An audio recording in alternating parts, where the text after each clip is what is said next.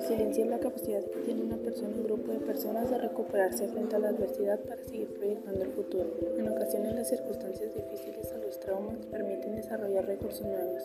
Los psicólogos reconocen la resiliencia como forma de ajuste frente a la adversidad. Un ejemplo de resiliencia es cuando algún ser querido tiene una enfermedad mortal y tú tienes que prepararte para lo que venga.